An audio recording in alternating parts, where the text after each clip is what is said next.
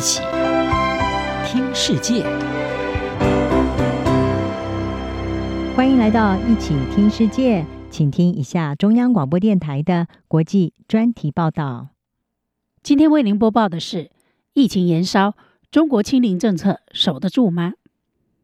中国这波 COVID-19 本土疫情，从三月一日至今，累计已超过一万例确诊，波及二十七个省区市。呈现点多、面广、频率大的特征。在经过两年几乎完全关闭边界、大规模病毒检测、目标性封锁和隔离之后，随着这一波全国病例激增，清零政策正承受前所未有的压力测试。目前，中国有数千万人处于封城状态，但这种做法是否真的能抵御住 Omicron？Omicron 的特色为传播速度快，从零星个案到规模性感染。可能只有短短几天，在这个变异株开始广泛传播后，越来越多的国家意识到，对于这种传播速度更快、毒性较弱的变种，严防死守变得越来越复杂，也越来越不划算。二零二零三月以来，中国基本上把自己与世界隔离开来，遵循一种被称为动态清零的方式来遏制疫情，包括严格封锁以及立即进行大规模病毒检测。和其他国家较宽松的封锁不同，在中国，如果被认为是高风险接触者，就会被禁止离开他们的建筑物，或被迫留在旅馆房间内。强制性追踪应用程式使密切接触者很容易被侦测到，并且被快速隔离。商店、学校、旅游景点、办公室和商场，只要出现一个密切接触者，就会立刻封锁，禁止人员进出。在爆发疫情的地方，官员经常会因此而丢官，或在官方媒体上遭到挞伐。这迫使地方当局对任何群聚必须采取快速而有力的行动。因此，尽管无症状感染者居多，但宁严勿松仍是多地的防疫特色。国际航班数量也大幅下降，有限的入境旅客必须接受长达数周的严格隔离，除非持有人有充分的旅行理由，否则。中国也不会重新核发到期的护照，借此减少出境旅行的需求。自 COVID-19 疫情爆发以来，中国通报的确诊病例只刚刚超过十一万五千例，染疫死亡人数不到五千人，和其他国家相比，只算是小数字。尽管外界普遍认为，二零二零年初武汉最初爆发的混乱病例被低估了，但中国在此后的生活基本上都已恢复正常。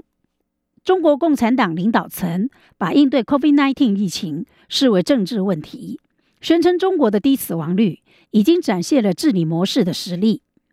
中国更强调，美国混乱的疫情反应是自由民主国家广泛失败的一个例子。分析人士说，任何政策的改变也必须改变中国广大群众对病毒的看法。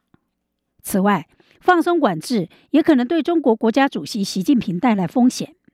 将于十月寻求第三个任期的习近平，自称是保护中国安全的领导人，坚持清零政策必须付出代价，包括人权和经济。他也一再造成混乱，特别是在几乎持续封锁的港口城市和边境地区。分析人士说，工厂和企业的反复关闭已经导致经济放缓。此外，对日常生活也产生了严重的影响。被封锁的社区抱怨难以取得食物、用品和医疗服务。一名中国孕妇因严格封锁政策延误了就医，而导致流产的痛心案例，再次引发关于中国零容忍做法的争论。一些极端执法的例子也引发了愤怒，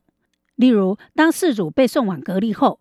卫生工作人员竟然把一只柯基犬活活打死。中国疾病预防控制中心流行病学首席科学家曾光在三月初表示，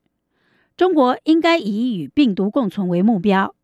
在此同时，中国宣布首次引进快速抗原检测，将允许在家筛检，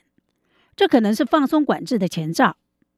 但是，中国的医疗保健系统量能和国产疫苗的功效仍令人担忧。北京大学的研究人员警告。如果中国把限制放松到与欧美和美国相似的水平，中国可能会面临大规模爆发，将使医疗系统不堪负荷。观察显示，中国逐步为与病毒共存做准备，但还没有准备好放宽防疫。短期之内，中国不会大幅改变当前对疫情动态清零的做法。原因包括医疗承受力、民众的心理因素以及政治考量。